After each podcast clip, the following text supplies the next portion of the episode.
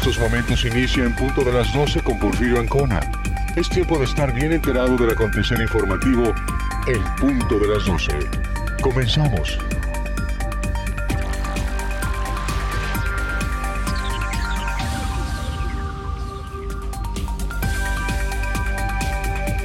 Hola, hola, ¿cómo están? Muy buenas eh, tardes. Bienvenidos todos a las noticias en punto de las 12. Gracias a todos los que nos siguen, los que están al pendiente de la programación de la 107.7, La Voz del Caribe. También estamos allá en Felipe Carriopuerto, transmitiendo de manera simultánea en la 95.1. Gracias a todas las personas que nos siguen, que están al pendiente de las noticias y por supuesto de la información que estamos dando a conocer justo en estos momentos. Y bueno, pues iniciamos con los temas de hoy y bueno, también usted fue testigo hace unos momentos a través de estos micrófonos del segundo informe de gobierno del presidente municipal Pedro Joaquín del Huí, donde dio a conocer eh, los rubros, las actividades que se llevaron a cabo, la obra que también en un momento dado se estuvo desarrollando hasta donde lo permitió la pandemia. Así es porque en los informes de los gobiernos, yo creo que de los tres órdenes, no pudieron dejar pasar desapercibido el tema que los mantuvo más ocupados eh, se ha dado a, nivel nacional, estatal y municipal, pues comentarios, ¿no? De que el mayor informe o, lo que abarcó más de cada gobierno de los tres órdenes fue el tema de la pandemia. Pues sí, e inició desde, desde lo que es marzo y gran parte del año fue precisamente lo que se estuvo haciendo. Y, yo creo que es en los tres órdenes. ¿eh? Déjeme decirle que esto eh, yo pienso que es de los tres órdenes. Entonces, eh, es lo que más se dio a conocer. Independientemente de lo que pudieron hacer en los primeros meses antes de que aparezca la pandemia y también lo que se hizo a pesar de estar en, pandemia. Habían trabajos que no requerían de reuniones eh, importantes de gente, es decir, el tema de las luminarias en el caso de Cozumel, pues se fue dando eh, y, no es que uno lo esté diciendo solamente por resaltarlo, es algo que está visible. El tema de la iluminación, a pesar de la pandemia, eh, los, los, trabajadores de esta rama o de este ramo siguieron, siguieron trabajando y hoy por hoy pues están ya las calles iluminadas.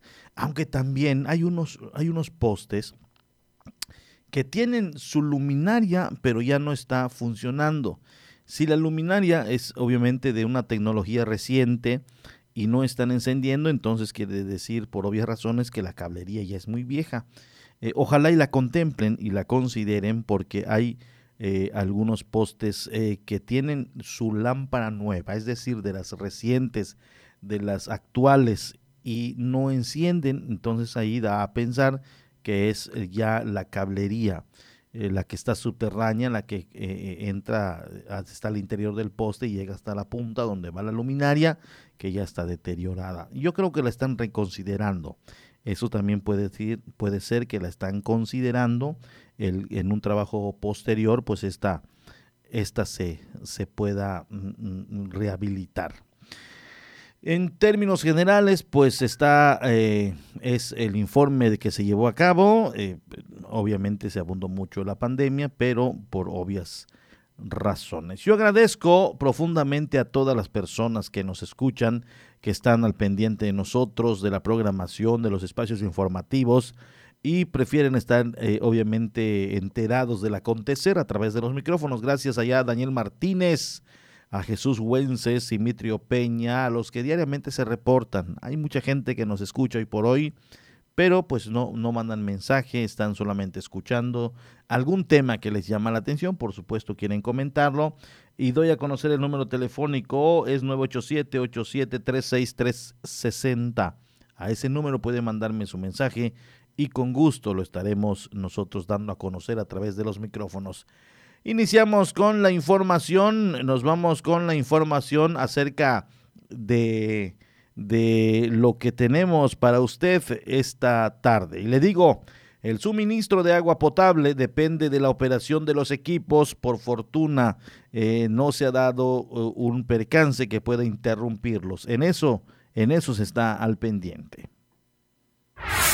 El suministro de agua a la población depende de la operación de los equipos, en ocasiones trabajos de mantenimiento o problemas puntuales. En los últimos días se han observado bajas presiones en algunos puntos de la ciudad debido a equipo que afecta los niveles de agua, manifestó la gerente de capa en el municipio, Vladi Luz María Vivas Vivas. Muchas veces puede presentarse eh, trabajos de mantenimiento y otras veces problemas puntuales. Estuvo ahí fallando un equipo y un variador, entonces nos, nos afectó en los niveles de agua, es decir, eh, se inicia el bombeo a, los horarios normales, a las 8 de la mañana, pero eh, se tarda en recuperar los niveles en el tanque de almacenamiento para volver a bombear. Agregó que las principales colonias donde se registran bajas presiones de forma constante son las de nueva creación. No es una generalidad. Hay muchos usuarios que sí cuentan con almacenamiento en, esas colonias, como hay eh, algunos usuarios en colonias aquí más céntricas que no tienen almacenamiento y sufren de lo mismo. Entonces, realmente es una recomendación y no tanto por, por las cuestiones de capa, sino por, digo, las condiciones de ISA. ¿no? Recordó que los trabajos de mantenimiento de equipo para el suministro de agua pueden ocasionar estas situaciones en las colonias. Es por eso que insistimos tanto en que tengan almacenamiento, que tengan cisterna, que tengan un tinaco, porque así podrían, eh, con el bombeo de la mañana, podrían almacenar agua y si se presenta algún problema, algún imprevisto o alguna cuestión eh, en la operación que sí podamos informar eh, anticipadamente, pues bueno, ya pueden tomar sus previsiones y no se quedan sin agua.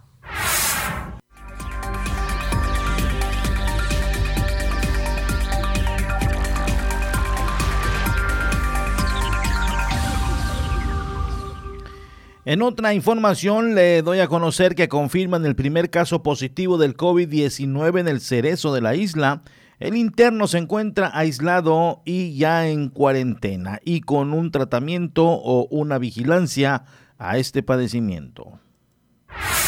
El COVID-19 ya llegó al Centro de Reinserción Social Cerezo de Cozumel, al confirmarse un caso positivo. La información fue dada a conocer por Viridiana Peralta Domínguez, directora del centro penitenciario. Tenemos ahorita un, un positivo, ya se le realizaron las pruebas por parte del CESA y sí salió un caso positivo. Indicó que esta persona se encuentra estable y con todos los protocolos, aislado y en cuarentena. Va a estar 14 días aislados, ya se le informó a su familia y por el momento él se encuentra estable, todos los días se le toma la temperatura, se le mide su nivel de oxigenación.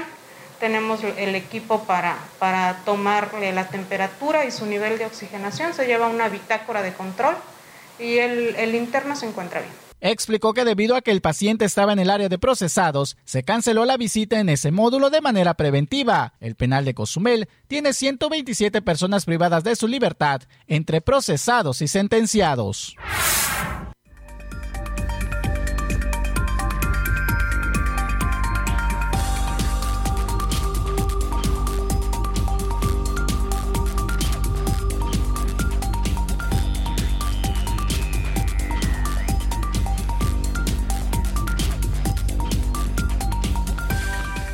Allá está, ojalá y se esté aplicando el procedimiento. ¿Cómo llegó?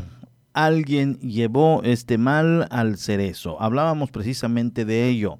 Las medidas deben ser adoptadas eh, de manera dura, de manera eh, sin ningún tipo de titubeo, sin manos tibias. ¿Por qué? Porque allí están eh, recluidos más de 100 personas obviamente, pues el riesgo es mayor de entrar un padecimiento de esta naturaleza. Alguien lo llevó, pudiera ser un elemento, pudiera ser un, familiar, pudiera ser de los que van de visita, un asintomático, porque se están cumpliendo los procedimientos. Si alguien entró y no presentó ningún síntoma relacionado a este mal, pues es un asintomático, pero contagia. Entonces, em, esta situación eh, eh, preocupa, por supuesto, pero eh, de acuerdo a lo que dice la responsable, se están llevando los procedimientos adecuados. Ojalá y estos permanezcan de esa manera.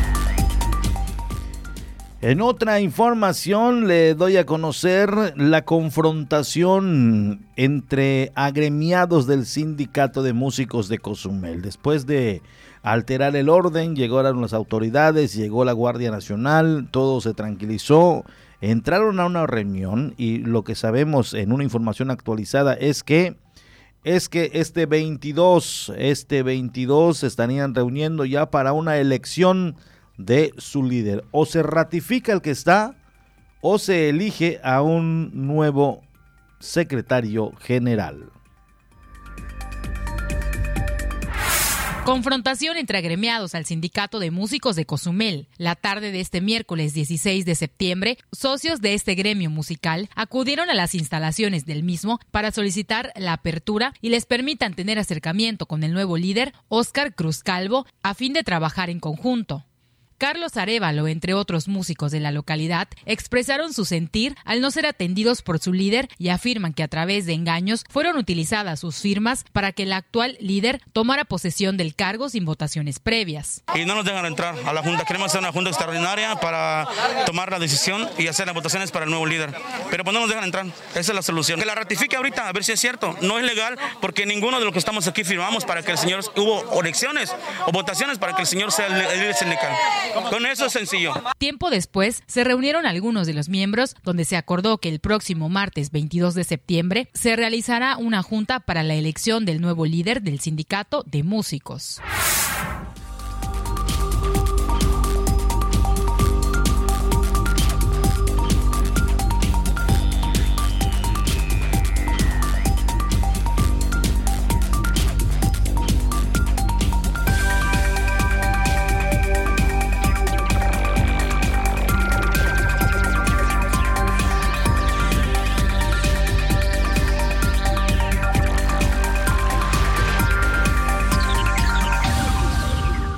Allá está el tema de los músicos, platicando con eh, Carlos Arevalo, el negrito cumbiambero, como le llaman popularmente en la artistiada, vamos a llamarle. Me decía que él está como independiente eh, y busca también ser uno de los ah, elegidos para ocupar la Secretaría General.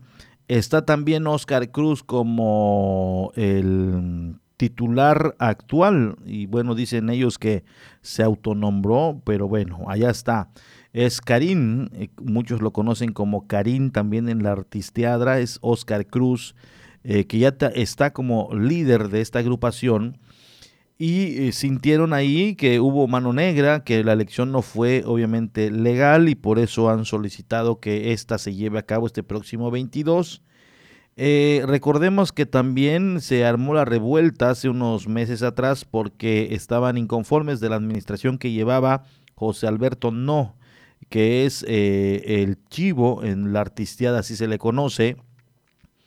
Y bueno, eh, lograron derrocarlo, lograron sacarlo de este sindicato, o más bien de la Secretaría General del Sindicato, eh, que ocupó Oscar Cruz por unos meses hasta que se dio esta situación de ayer.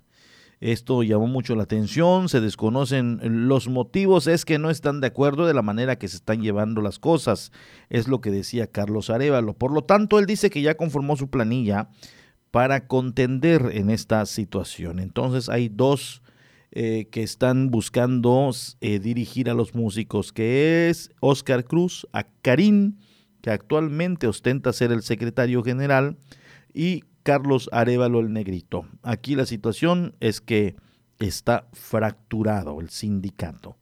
está fracturado, se han dado muchas revueltas, se han dado dimes y directas, y hay que ser realistas.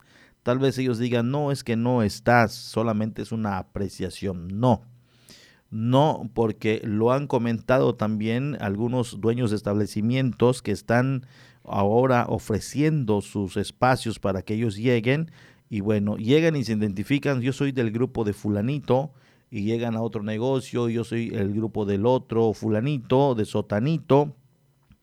Y eh, pues dicen, eh, hoy precisamente platicaba con un responsable de un establecimiento que decía, es que yo hablé seriamente con ellos. Yo les dije, no me quiero involucrar en sus problemas internos.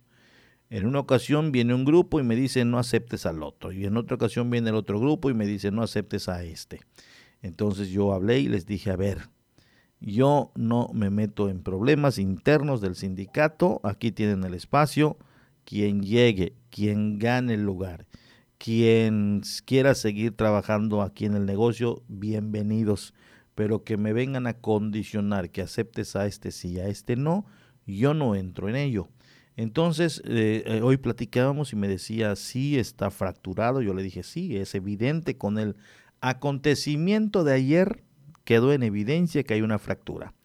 Y es lamentable en cierta manera un sindicato que se fractura, que se pelea entre sí, que hay problemas internos, difícilmente pueden sobresalir, pueden plantear algún proyecto que sea apoyado, eh, puede tener fuerza, porque finalmente es lo que se busca, que un sindicato sea, eh, que esté unido, obviamente demuestra una fuerza, un poder, pues como usted le quiera llamar.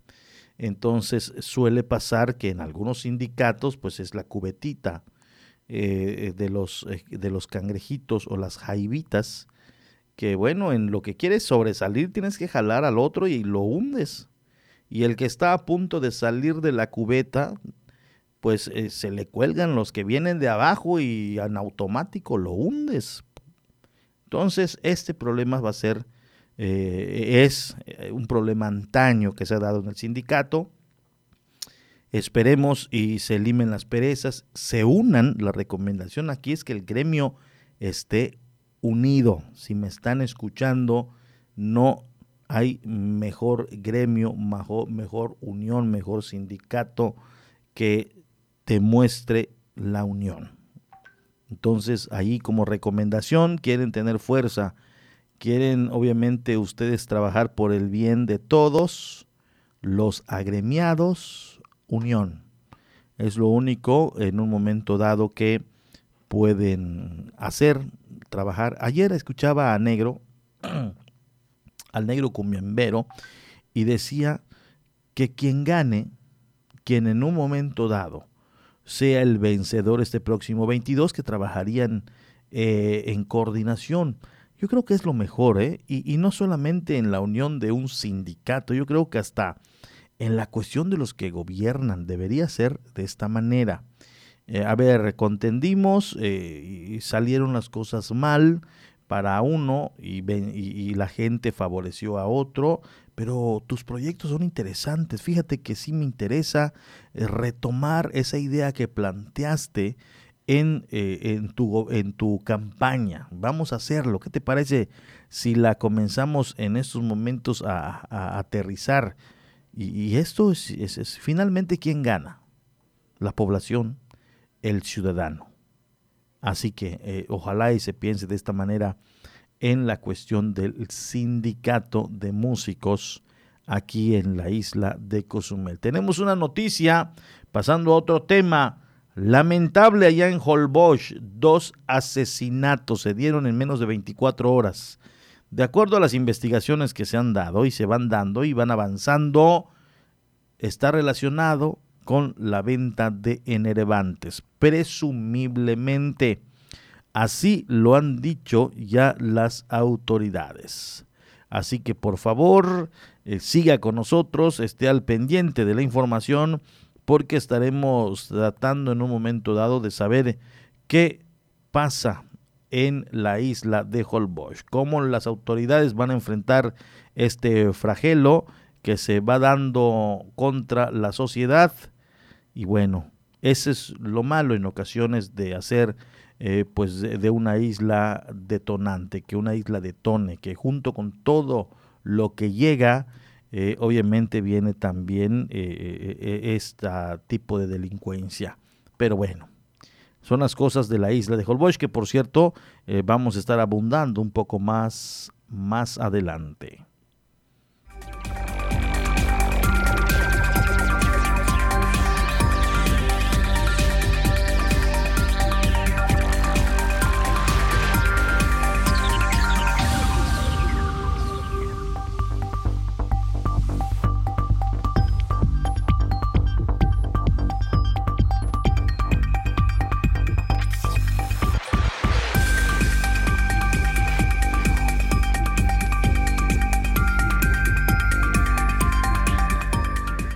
Muchas gracias a las personas que están al pendiente de la programación 95.1 en Felipe Carrillo Puerto a partir de las 7 de la noche con Omar Medina.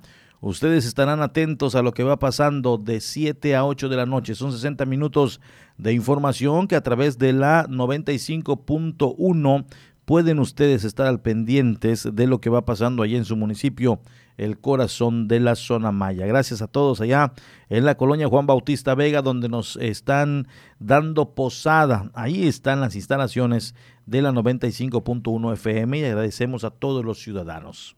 Y aquí en la isla de Cozumel, en la colonia Centro, donde estamos transmitiendo en estos momentos en vivo. Saludos a la costa de la Riviera Maya desde el puerto Morelos hasta Puerto Maya, Puerto Aventuras, Playa del Carmen y hoteles y negocios que nos alcanzan a sintonizar. Muchas, muchas gracias. Son exactamente las 12 con 29 minutos. Nos vamos a las breves nacionales.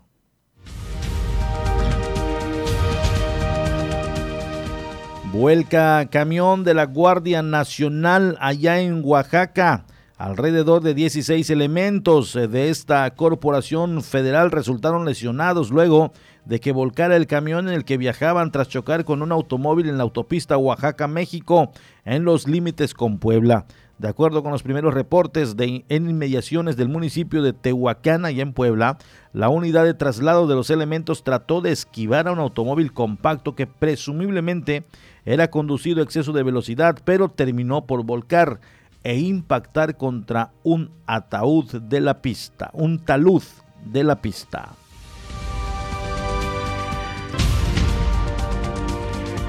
Asesinan a maestra tras, tras, una discusión vecinal. Esto pasó en Morelos. Una profesora de lengua náhuatl fue asesinada con disparos de arma de fuego luego de ser parte de una discusión vecinal en la colonia obrera de la cabecera municipal, esto en Morelos. La víctima fue identificada como Laura Pinzón de 50 años, quien recibió disparos de arma de fuego en la cabeza y el cuello, lo que le provocó la muerte de manera inmediata.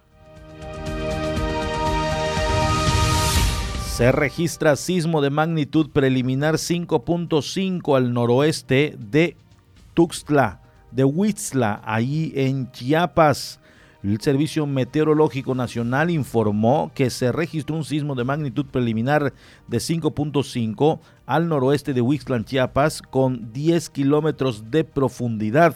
Autoridades de protección civil del estado informaron que se realiza el monitoreo en las diferentes regiones del estado derivado del sismo que se percibió esta mañana.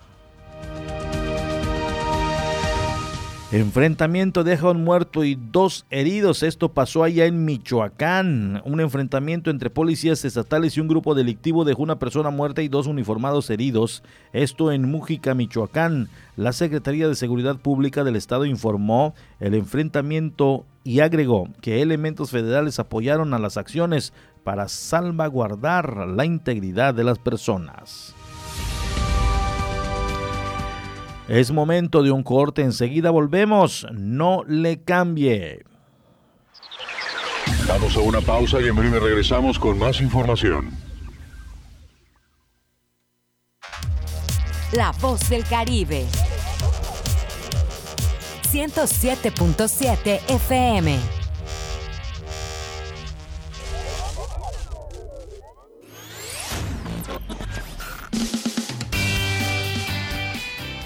Tal? Yo soy Aida Ramírez. Acompáñenme en este recorrido semanal con lo más sonado de la música a nivel mundial.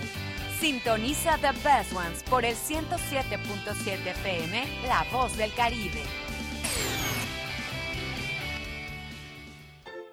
El coronavirus es un bicho pequeñito con corona que provoca que la gente se enferme y se sienta malita.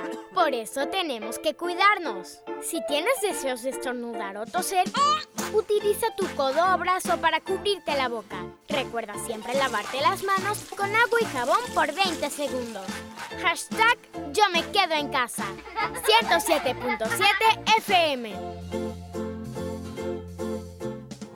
Se necesita la colaboración de la ciudadanía en general para apoyar a nuestro amigo Rafael Guarneros. Es de mucha ayuda a las personas con las siguientes características. 1. Personas con tipo de sangre B positivo. 2. Que la persona haya tenido COVID-19, enfermedad grave o moderada hace no más de 3 meses. Por último, ver si el donante posee anticuerpos y es compatible. La donación será usada para plasma de sangre. Para más información pueden comunicarse directamente al número 987-114-7608 con la señora Nancy Carolina Podcamal, esposa de Rafael Guarneros. Él se encuentra hospitalizado en la cama 112 del Hospital Grupo Médico Costa Med.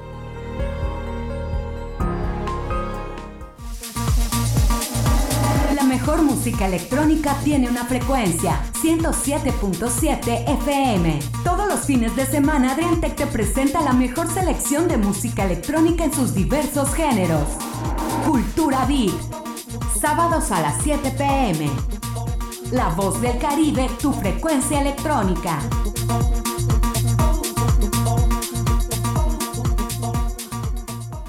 Marisol Gacé, este es el mes de nuestro México y de nuestros legados. Así es, Pepe Gordon. Y hablaremos con el historiador Alejandro Rosas sobre datos desconocidos de nuestra independencia. Y platicaremos con el notario Armando Javier Prado sobre septiembre, mes del testamento, y cómo proteger a nuestros seres queridos. Nos escuchamos este domingo a las 10 de la noche en la Hora Nacional. Crecer en el conocimiento. Volar con la imaginación. Esta es una producción de la Dirección General de Radio, Televisión y Cinematografía de la Secretaría de Gobernación. Estás escuchando 107.7 FM La Voz del Caribe. Desde Cozumel, Quintana Roo. Simplemente radio. Una radio con voz. La Voz del Caribe. Estamos de regreso en punto de las 12. Continuamos con la información.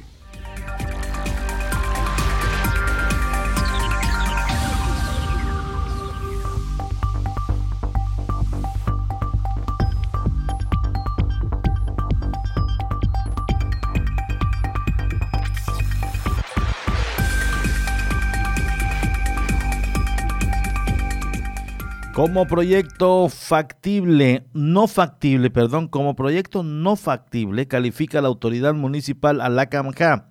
Actualmente están analizando qué fue, qué fue lo que la Semarnat autorizó. En estos momentos, la autoridad municipal se encuentra analizando qué fue lo que se autorizó al proyecto La Camja, que se pretende realizar en la zona sur de la isla para tratar de frenarlo, informó José Becerra Ruiz, director de Desarrollo Urbano de Cozumel. La verdad es que, eh, como en su momento les dijimos, eh, nosotros creemos que esto no es factible, que esto este, eh, crea un daño ¿no? al, al, al sistema ecológico ¿no? de, de lo que es esta, esta área de Cozumel. Dijo que a pesar de haber expresado que no es factible en la opinión técnica, la Semarnat aprobó el manifiesto de impacto ambiental. Semarnat y el gobierno federal pues hicieron caso omiso, bueno, por, o bueno, en, o en, su, en lo que ellos pensaron, o a su criterio, eh, eh, comentan, bueno, así lo expresan en su manifiesto de impacto ambiental, que bueno, que es factible, ¿no? Por último, señaló que aún hay un largo camino para que pueda iniciar a realizarse ese desarrollo, como el permiso de factibilidad, el uso y destino de suelo, licencia de construcción, además de los permisos estatales.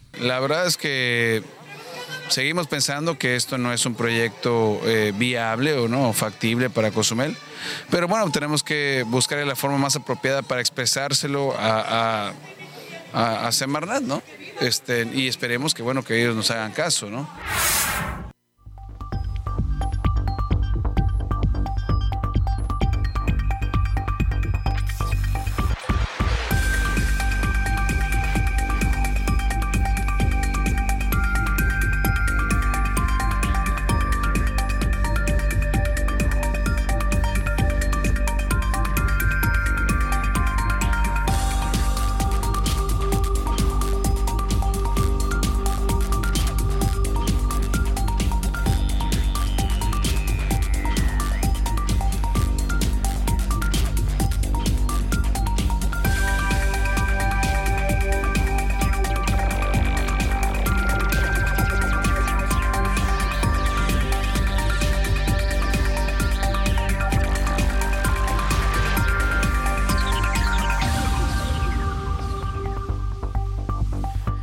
Gracias a las personas que nos escuchan y nos están siguiendo. Eh, resulta que el, gobernador eh, Carlos Joaquín felicitó al doctor Omar Calderón Pale, Omar Calderón Pale, dice de nuestro hospital de Cozumel por la condecoración Miguel Hidalgo en grado collar, la más alta presea que puede recibir un nacional por parte del Estado mexicano por su conducta y sus acciones. Esto fue la mañana de ayer, precisamente cuando se entregó a más de 50 doctores del país y esto fue en un consenso que se llevó a cabo con los trabajadores, eh, con la eh, con sus compañeros de trabajo y bueno, eh, pues esto es lo que dieron a conocer las autoridades. Todo esto eh, lo, lo, todo esto lo dio a conocer precisamente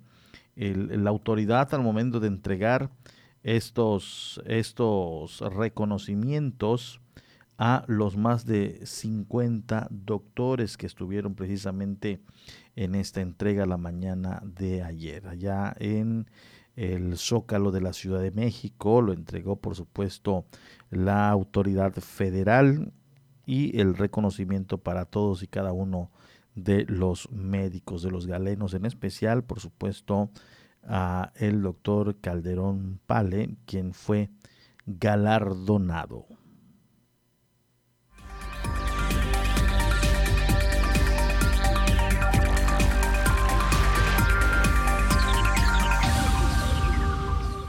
Le doy a conocer esta información porque el pasado precisamente 15 se llevó a cabo el tradicional grito de independencia, pero lo que ha venido a cambiar las formas es precisamente el COVID-19. Israel Herrera estuvo presente allá en la explanada del malecón al momento cuando la primera autoridad en Cozumel dio el grito de independencia y así transcurrió. Este 2020, la pandemia vino a cambiar la forma de celebrar el grito de independencia, considerado el evento más importante del país. Sin los miles de asistentes, fuegos artificiales, feria, grupos musicales, bailes folclóricos y cantantes de música vernácula, se realizó en Cozumel una ceremonia cívica por el 210 aniversario del inicio de la independencia de México, la cual fue transmitida de manera virtual y retransmitida por medios de comunicación tradicional. Otro cambio fue en la sede, pues el evento se llevó a cabo en la explanada de la bandera y no en el Palacio Municipal. Aunque el acto inició a las 10 de la noche del 15 de septiembre, desde al menos una hora antes, los contingentes de las Fuerzas Armadas, Marina, la Guardia Nacional y elementos de la policía ya se encontraban en el sitio debidamente acomodados. Luego de los honores al Ávaro Patrio y la lectura de los sentimientos de la nación, el presidente municipal de Cozumel, Pedro Joaquín del Buy, enalteció a los héroes de la patria. ¡Que viva Morelos! ¡Que viva la independencia nacional! ¡Viva! ¡Que vivan los héroes que nos dieron patria! ¡Viva! ¡Viva Hidalgo! ¡Viva! ¡Viva México! ¡Viva! ¡Viva México! ¡Viva! ¡Viva México! Más de 50 curiosos que pasaban por el sitio y vieron el movimiento decidieron apostarse alrededor de la explanada y Parque Benito Juárez para presenciar la ceremonia. El año pasado se tuvo invitados especiales, diputados, senadores, empresarios y público en general que llenaron la plaza del Parque Quintana Roo, donde se encuentra el Palacio Municipal, explanada que este 2020 lució vacía, a excepción de una familia que se encontraba en una de las bancas.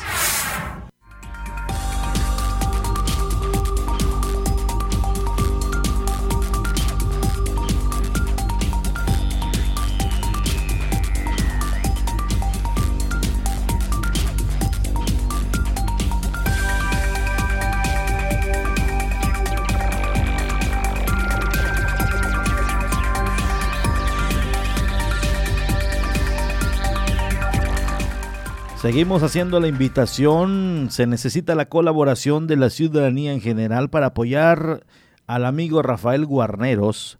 Es de mucha ayuda a las personas con las siguientes características. Personas con tipo de sangre B positivo que la persona haya tenido COVID-19, enfermedad grave o moderada, hace no más de tres meses. Por último, ver si el donante posee anticuerpos y es compatible.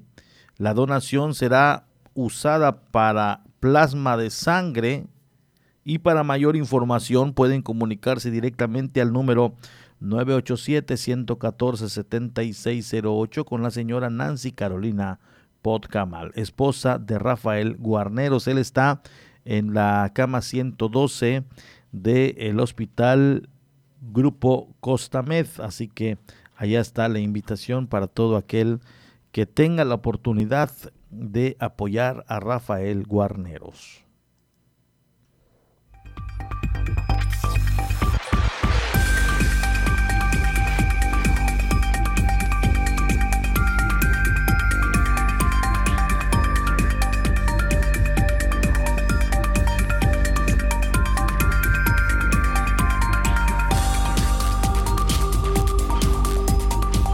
Le doy a conocer allá en Felipe Carrillo Puerto, de acuerdo a lo que nos han dado, eh, la información que nos viene llegando, está cerrada la vía que conecta al vecino estado de Yucatán. En un momentito más vamos a estar hablando de esta situación que hoy por hoy tiene obviamente a los habitantes eh, preocupados, sobre todo los que van rumbo a, a Valladolid o a, a, perdón, a Yucatán, al estado de Yucatán, y quieren utilizar esta vía, llegan y se, eh, eh, y se encuentran con un bloqueo de la carretera, y, de esto vamos a estar platicando más adelante con nuestro eh, amigo y colaborador Omar Medina, quien está a cargo precisamente de la estación radiofónica allá en Felipe Carrillo Puerto. Este muy temprana hora le está dando seguimiento a esta situación que nosotros le vamos a ir contando más adelante. Gracias a todos los que nos siguen aquí en la isla de Cozumel,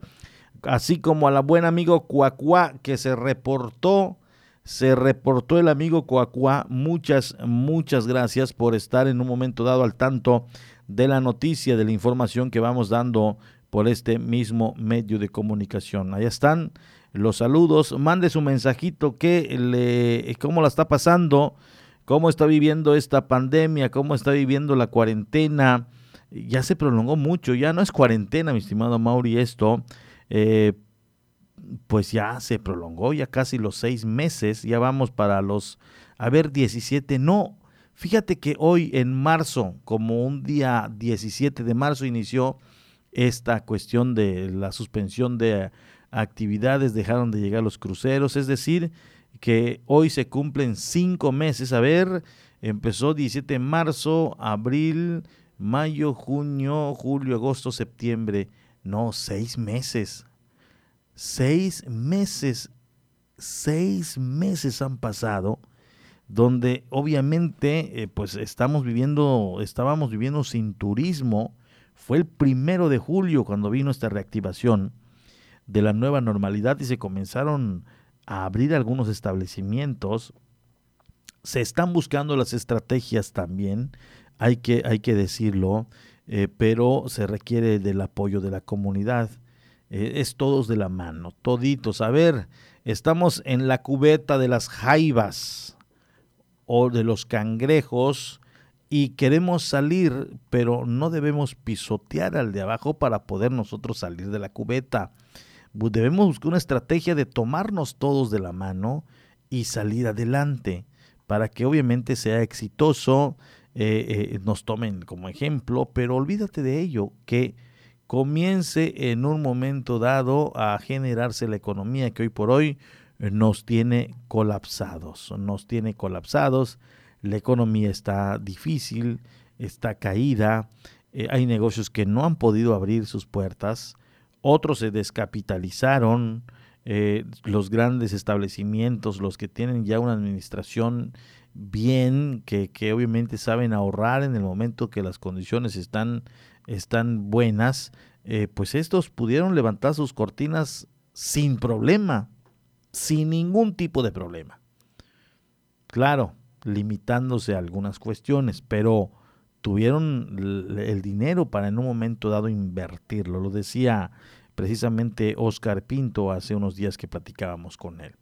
esta nueva normalidad implica que los empresarios pues inviertan un dinero en el caso de los que van a pedir espacio o, aprovechar la, vía pública del malecón. Tiene que venir ahí un... Primero, la inversión para dejarlo en las condiciones que requiere el propio ayuntamiento. Y es con el único propósito de ofrecer una muy buena imagen. Que no parezca tendedero el, malecón. Se tiene que hacer, sí, de manera organizada, de manera que quede bonita, que luzca, estética, uniforme, como sea. Pero tiene que hacerse bien y para ello, eh, pues viene el llamado al, al empresario si quiere pertenecer o participar. Pero ¿qué pasa? en esta situación que algunos pues están de capa caída económicamente hablando y se les complica. Pero creo yo que es eh, una manera para reactivar el primer cuadro, sobre todo el malecón, que luzca como lo han lucido eh, otros, otras ciudades, no solamente en México, en otros países, con gente que se vea la vida, eh, hay un, día soleado que puedan aprovecharlo ahí en pleno malecón, comiendo, degustando algún, algún, eh, algún platillo y, todo esto. Ojalá y se logre, ya al parecer hay varios interesados, bien una inversión, a esto venía, que para participar tiene uno que hacer una pequeña inversión y si, y si no tienes el recurso, pues simple y sencillamente esto se complica. Pero, pero de la mano de la mano, todo es, es más fácil.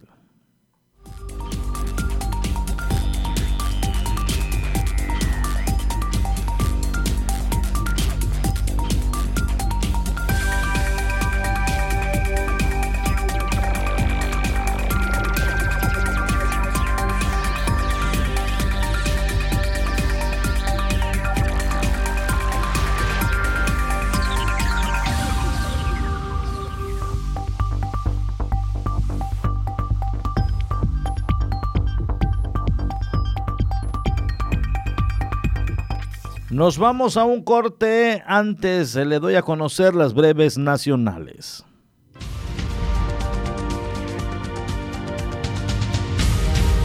Por entrega oportuna de agua, cosechas en Chihuahua están garantizadas, así lo dice la Conagua. La Comisión Nacional de Agua señaló que las cosechas de la presente temporada agrícola están garantizadas en Chihuahua debido a la entrega oportuna del agua para riego lo que en ningún momento fue comprometido por las maniobras que se realizaban para contribuir al cumplimiento del Tratado de Aguas de 1944. Reportan ataques armados en Malinaneltepec, Guerrero. Hay un herido, de acuerdo a lo que han dicho las autoridades, fue alrededor del mediodía de ayer miércoles. Representantes de los bienes comunales de Maninaltepec Guerrero reportaron balaceras en las comunidades del Mozón, El Mesón, San Antonio, Ojo de Agua, Encino Rojo y El Obispo, ubicadas en las inmediaciones de las 3.200 hectáreas de tierra que se disputan desde hace más de 40 años. Vinculan a proceso a dirigente de Canacintra, esto allá en Los Cabos. La Procuraduría General de Justicia del Estado de Baja California Sur vinculó a proceso penal al dirigente de la Canacintra, Jesús Ricardo Davis, por los delitos de robo, lesiones por odio y discriminación. Mezcalería de la Ciudad de México se convierte en salón de clases para alumnos sin Internet. La nueva normalidad de clases en línea ha limitado la educación de estudiantes de todos los niveles educativos. La falta de equipos electrónicos e Internet se han vuelto el pan de cada día de los hogares en la Ciudad de México.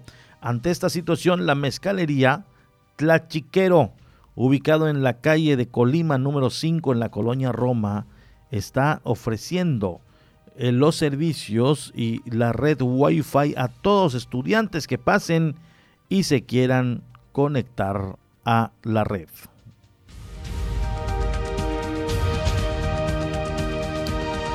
Momento de irnos a un corte, por favor, no le cambie, sigan la sintonía 107.7 FM, La Voz del Caribe.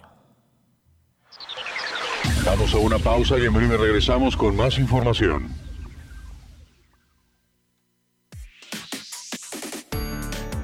Radio Eficaz, radio de una sola voz, 107.7 FM, La Voz del Caribe.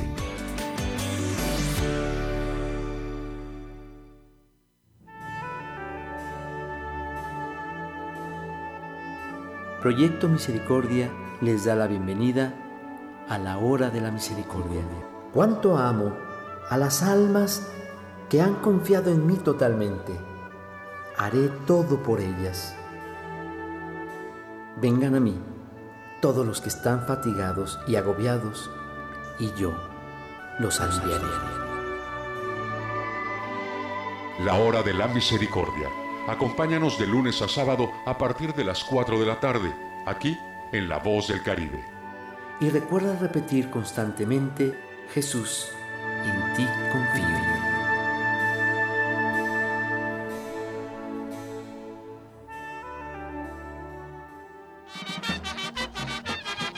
Hola Pichoy, ¿cómo estás? ¿Qué haces? Eh, nada, chino. Aquí a punto de ir al Parque Benito Juárez a dar mi vuelta así. ¿No ves que ya entramos a la fase así de semáforo amarillo? Y los espacios públicos ya están abiertos. Incluso los restaurantes y demás lugares ya pueden abrir. Eso sí, con poquita gente. Pero mira, aquí llevo así mi gel Ultra Clean con mi cubrebocas N95 Plus extra grande. Por si ya sabes, la cosa es no bajar la guardia y pensar que ya pasó todo, porque si no, mm, a tu casa de nuevo y a saludar al vecino detrás de la albarrada. Muy bien, Pichoy. Así es, Ataol. Y por cierto, jala, jala, jala, jala. Aléjate, chavo. Recuerda la sana distancia. Pero no te preocupes, que si seguimos así, muy pronto te daré un abrazo. Gracias, Pichoy. Gracias a ti y a todos los cozumeleños. Cuídate y cuida a los demás. No bajemos la guardia. 107.7 FM, La Voz del Caribe. Una de las cadenas televisivas y radiales más famosas del mundo, la Deutsche Welle de Alemania, llega a nuestra estación. 107.7 FM presenta cápsulas de información general, de cultura y noticias que forman parte de lo que sucede en todo el mundo. Mantente en sintonía con 107.7 FM y escucha a la Deutsche Welle, aquí en La Voz del Caribe, donde somos radio. Se necesita la colaboración de la ciudadanía en general para apoyar a nuestro amigo Rafael Guarneros. Es de mucha ayuda a las personas con las siguientes características. 1. Personas con tipo de sangre B positivo. 2. Que la persona haya tenido COVID-19, enfermedad grave o moderada hace no más de tres meses. Por último, ver si el donante posee anticuerpos y es compatible. La donación será usada para plasma de sangre. Para más información pueden comunicarse directamente al número 987-114-7608 con la señora Nancy Carolina Podcamal, esposa de Rafael Guarneros. Él se encuentra hospitalizado en la cama 112 del Hospital Grupo Médico Costa Med.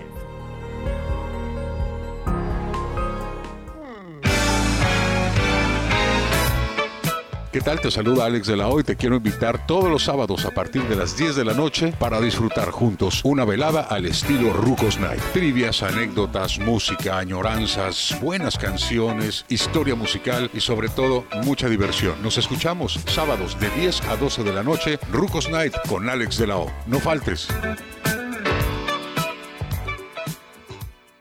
Marisol Gacé, este es el mes de nuestro México y de nuestros legados. Así es, Pepe Gordon. Y hablaremos con el historiador Alejandro Rosas sobre datos desconocidos de nuestra independencia. Y platicaremos con el notario Armando Javier Prado sobre septiembre, mes del testamento, y cómo proteger a nuestros seres queridos. Nos escuchamos este domingo a las 10 de la noche en la Hora Nacional. Crecer en el conocimiento. Volar con la imaginación. Esta es una producción de la Dirección General de Radio, Televisión y Cinematografía de la Secretaría de Gobernación.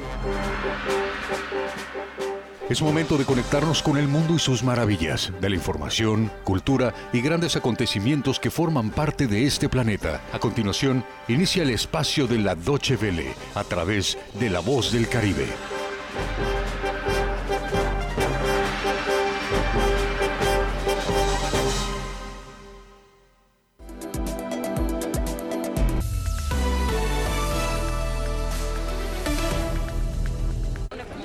La policía griega trasladó este jueves a unos 5.000 refugiados al nuevo campo de Mavroboni, en la isla de Lesbos.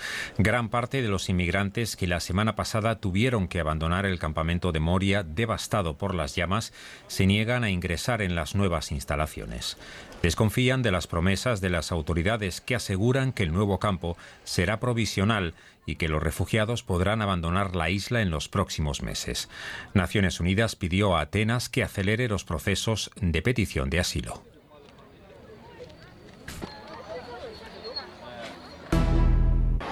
La economía mundial tardará cinco años en recuperarse de la crisis desencadenada por el coronavirus.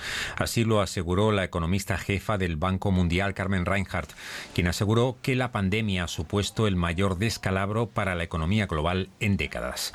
El Producto Interno Bruto mundial retrocederá este año un 5,2%. El Banco Mundial recomienda a los gobiernos que centren sus esfuerzos en reforzar los servicios sanitarios y prestar apoyo financiero al sector privado. La compañía alemana BioNTech se prepara para la producción en masa de la futura vacuna contra la COVID-19. El consorcio biotecnológico prevé fabricar hasta 750 millones de dosis anuales. Para ello comprará un centro de producción hasta ahora propiedad de la farmacéutica Novartis, con sede en la ciudad de Marburgo, en el oeste de Alemania. La vacuna que BioNTech desarrolla conjuntamente con la estadounidense Pfizer podría obtener la autorización de las autoridades sanitarias alemanas a finales de este mismo año.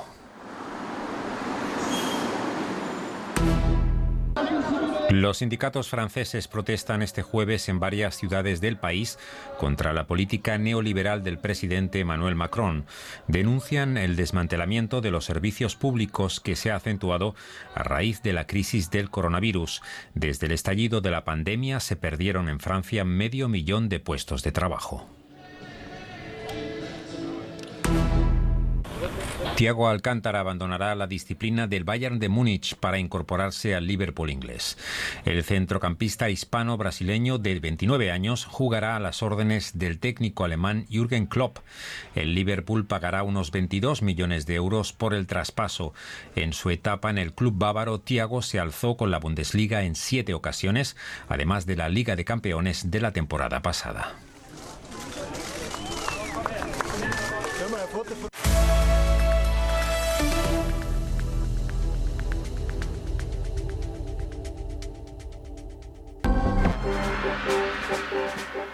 ...107.7 FM La Voz del Caribe trajo la señal de la Doche Vele. Continuamos con nuestra programación.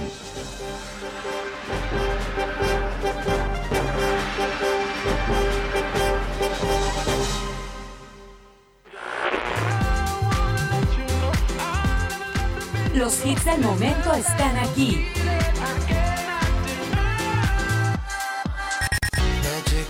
En una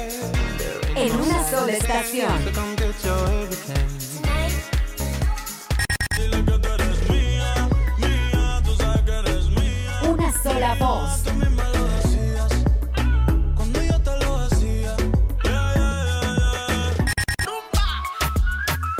La voz del Caribe. 107.7 FM.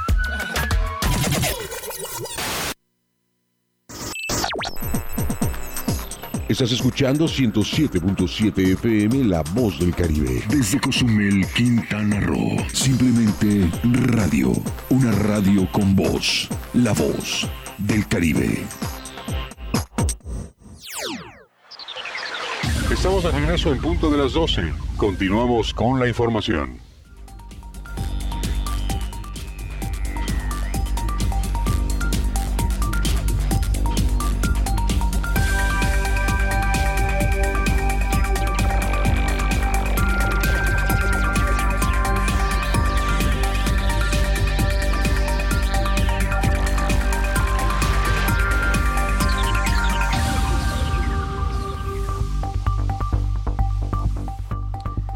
Comunidad obviamente está consternada, esto allá en la isla de Holbox. Eh, obviamente, pues es algo que se veía venir con este tema de la detonación de este destino turístico. Pequeño, pequeño, pero está hoy por hoy eh, eh, recibiendo a, mucha gente. De hecho, creo yo que de los destinos que empezó a recibir gente después del tema de la pandemia y el primero de julio y la reactivación, aunque pequeño, ¿eh?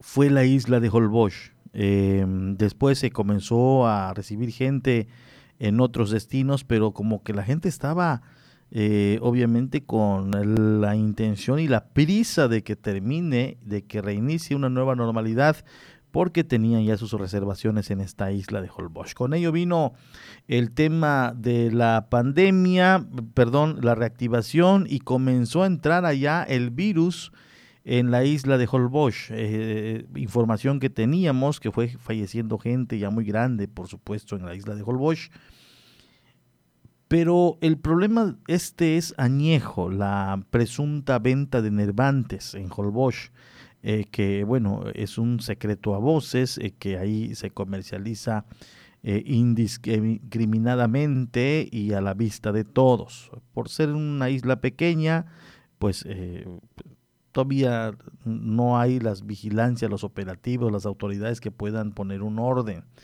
pero ya comenzó a cobrar vidas. Es lo que dicen precisamente los titulares de algunos medios que lo han que lo, le dieron cobertura a las dos ejecuciones que se dio ayer allá en Holbox. Tenemos ya en línea telefónica a Vicente Huicap, él escribe para diversos medios y le da cobertura a la zona de Lázaro Cárdenas. Vicente, esta situación que se está viviendo en Holbox, eh, ¿qué nos puedes platicar? Buenas tardes. ¿Qué tal, Porfirio? Buenas tardes. Te informo que la ejecución de un presunto narcomenudista en la isla de Holbox, según el presidente municipal Nibar Nomena Villanueva, se trata de un caso aislado y no afecta a las actividades turísticas. Sin embargo, la situación se agudiza en la isla, ya no se trata, sino que ya no se trata de una, sino de dos ejecuciones en las últimas 24 horas.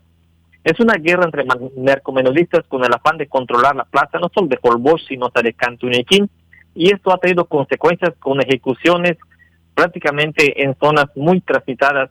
El más reciente fue a escasos metros de la caleta de la isla.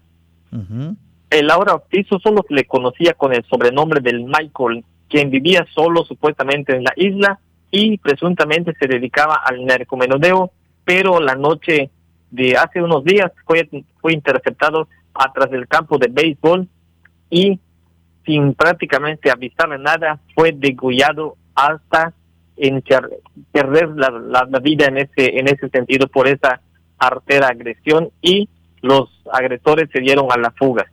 Porfirio. De igual forma te comento que la otra ejecución fue, se trató con mucho hermetismo, pero se trató de una persona igual de sexo masculino en uno de los hoteles de la zona hotelera de la isla de Holbox, Porfirio.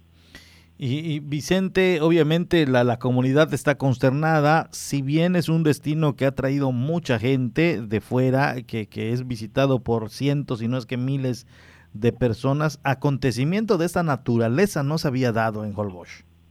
Pues así es, definitivamente que esa situación ha consternado a los habitantes y los pocos turistas que existen en la isla, ya que buscan precisamente a este destino turístico por la tranquilidad o más bien la tranquilidad que lo caracterizaba, porque ya se está volviendo una zona muy, pero muy difícil con esas dos ejecuciones. Y según las autoridades de esta isla, pues no afecta al turismo porque la situación de la pandemia ha provocado que solamente se tenga el 30% de ocupación hotelera. Sin embargo, los ojos del mundo están en la Holbox precisamente con esta guerra entre narcomenudistas. Vicente, te agradezco mucho el que nos eh, mantengas al tanto en términos generales en el tema pandémico. ¿Cómo está Lázaro Cárdenas, Vicente? De acuerdo con el último reporte del sector salud, porque yo te informo que pues prácticamente tenemos una semana que no que no hemos tenido caso de coronavirus acá en el municipio de Lázaro Cárdenas, pero pues esas son las estadísticas que maneja el sector salud. Esperemos que sean reales porque se habla solamente de 260 casos que se han reportado, sin embargo, en forma extraoficial se tiene entendido que son más porque hay personas que tienen el virus pero no quieren asistir al hospital o alguna clínica porque son canalizados inmediatamente a la ciudad de Cancún y deciden recuperarse en sus hogares. Afortunadamente la gente está respondiendo con el cubreboca, con el lavado de manos con el gel antibacterial y entre otras medidas, lo cual está provocando que la pandemia se esté frenando al menos por unos días en este municipio.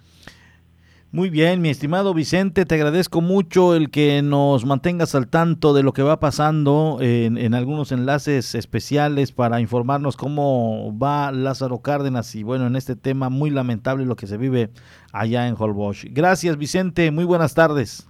Muy buenas tardes, muy buenas tardes, estamos en contacto. Allá lo tienen a Vicente Wicap, él escribe para diversos medios de comunicación, obviamente está empapado de los temas que se viven, de los sucesos y acontecimientos que se dan de manera importante, pero también de manera lamentable como este, estos dos que se eh, dan a conocer en estos momentos, dos presuntos homicidios que eh, ya se ha registrado allá en la bella isla de Holbox.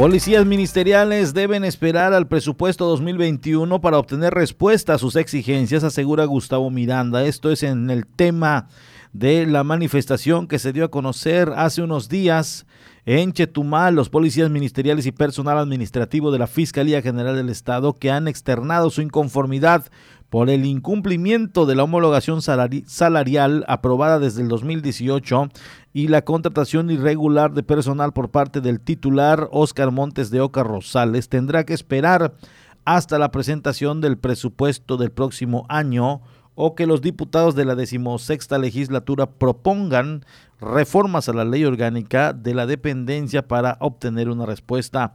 El presidente de la Junta de Gobierno y Coordinación Política, Gustavo Miranda García, informó, e hizo énfasis en varias ocasiones que la Fiscalía General del Estado es un órgano autónomo y en su función de atender a la ciudadanía tuvieron por lo menos cuatro reuniones con los inconformes. Los ayudamos en el cabildeo para que tengan una audiencia con el fiscal para que sean atendidos, aseguró. Al hacer énfasis en que es un órgano autónomo, Miranda García recordó que además el Congreso emitió un exhorto dirigido al titular para que las demandas de los agentes ministeriales y personal administrativo sean escuchados.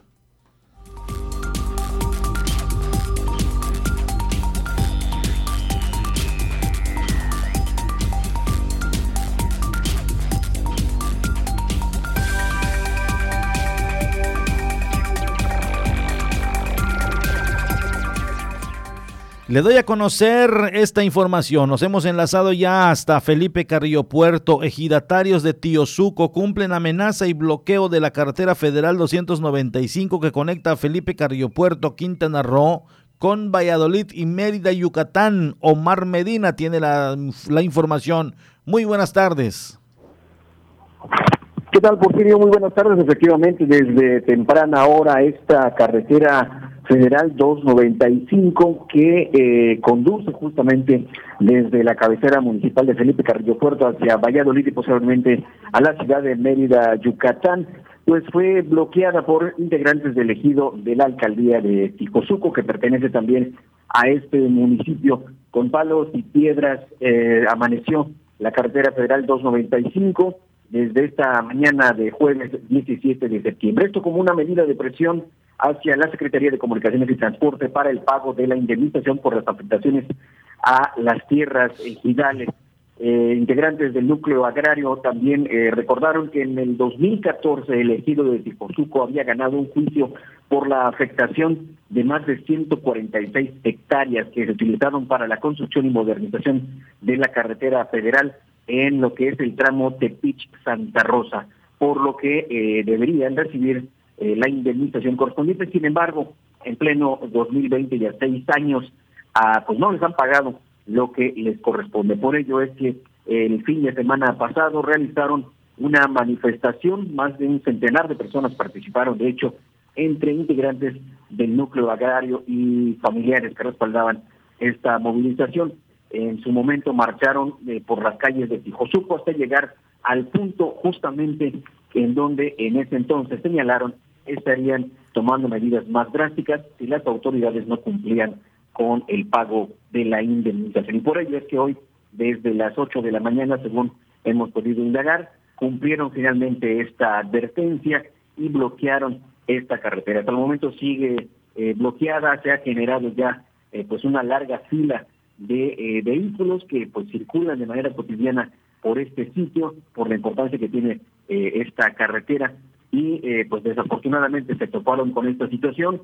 Eh, hasta el momento no ha habido respuesta por parte de ninguna autoridad, por lo menos eh, municipal o estatal, señalaban los ejidatarios. Sin embargo, lo que buscan es que sean autoridades eh, federales las que finalmente pues le den respuesta inmediata a esta situación, una respuesta definitiva, porque señalan que ya los han tenido varios años con esta con este pendiente y ahora es que lo están eh, pues están demandando el, pago ya de esta eh, pues de este adeudo porque ya han visto que hay ejidatarios eh, que se ah, van a ver en cierto modo afectados por la, lo que es la construcción del tren Maya, pues ya les están pagando y a ellos que les son cuestiones que no tienen nada que ver con esto y que fueron incluso años atrás cuando fueron de igual forma afectados, pues simplemente no les están dando respuesta. Además, de esta pues de este juicio que, que comentaba Porfirio eh, de que en 2014 pues fue o falló a su favor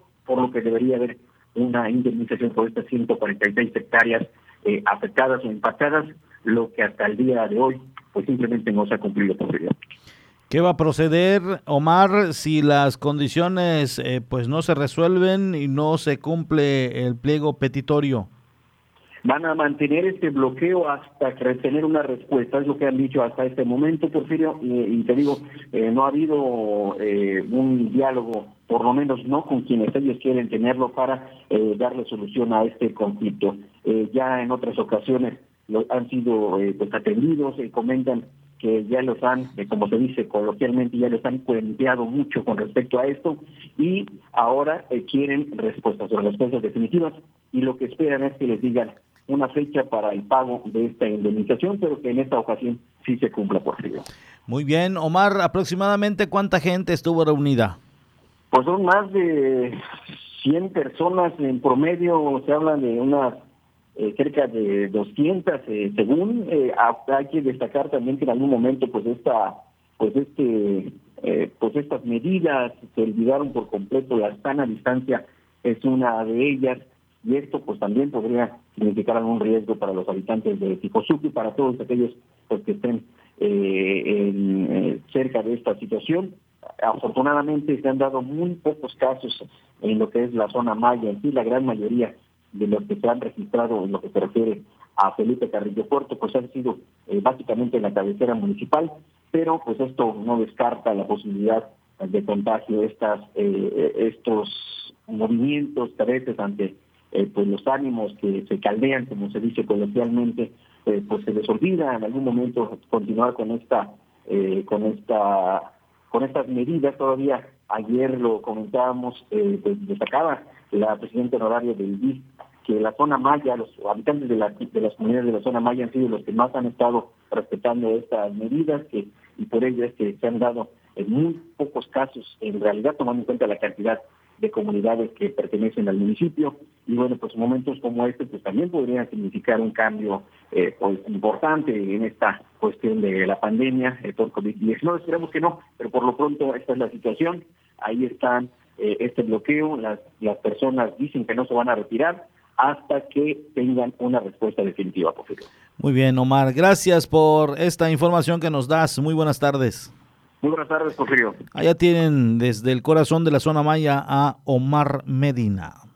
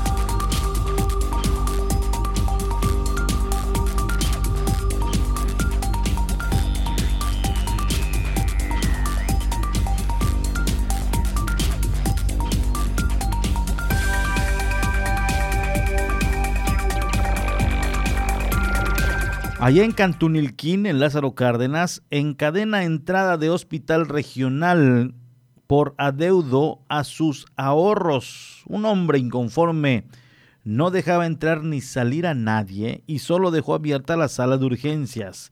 Luego de casi dos horas de cerrar el hospital integral de esta ciudad, el trabajador Julio César Ortega Graniel le resuelven sus adeudos en pago de ahorro que desde principios de agosto debía recibir a las cinco y media de la mañana. El empleado cerró los accesos del hospital para que nadie ingrese y si hoy no se resolvía su problema, estaba decidido a hacer una huelga de hambre, solo dejando abierto la entrada a la sala de urgencias. Los empleados de enfermeras, doctores y de intendencia empezaron a llegar en horarios diferentes desde las 6 de la mañana hasta las 8, pero no podían ingresar para el cambio de turno porque se colocaron barricadas con sillas, mesas, entre otros, además de amarrarlos con cinta canela y hasta con cadenas para que nadie pueda entrar al hospital. Fueron minutos antes de las 8 de la mañana cuando se apersonó el director del Hospital Integral, Federico Escudero, Luis quien personalmente fue retirando las barricadas para que el personal pueda ingresar y atender a los pacientes quienes ya había llegado para solicitar diversos servicios. No podemos mezclar un asunto meramente laboral y sindical con otro que afecte a los pacientes. Además, tengo entendido que este problema ya está resuelto por las autoridades estatales de salud. Si hay irregularidades del personal de recursos humanos o cualquier otra área de este hospital, también el trabajador ha incurrido en anomalías, pero eso lo vamos a resolver en una reunión con ellos sin afectar los servicios que la ciudadanía solicita, dijo tajantemente ante sus empleados. Allá están y bueno, pues eh, obviamente pues llamó mucho la atención, se fueron retirando ya las cintas y pues quedó ya como un hecho sin duda alguna eh, increíble allá en Cantunilquén.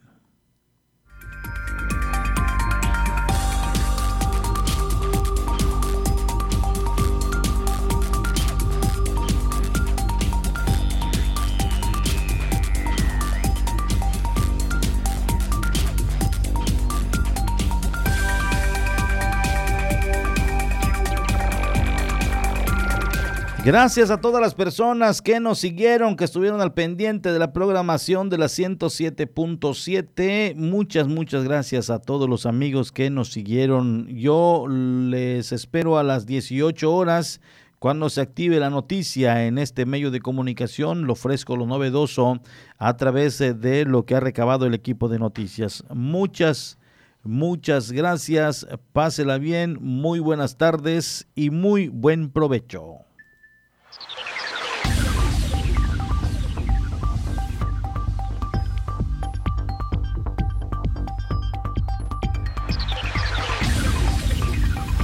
Este fue el informativo en punto de las 12 con Porfirio Ancona.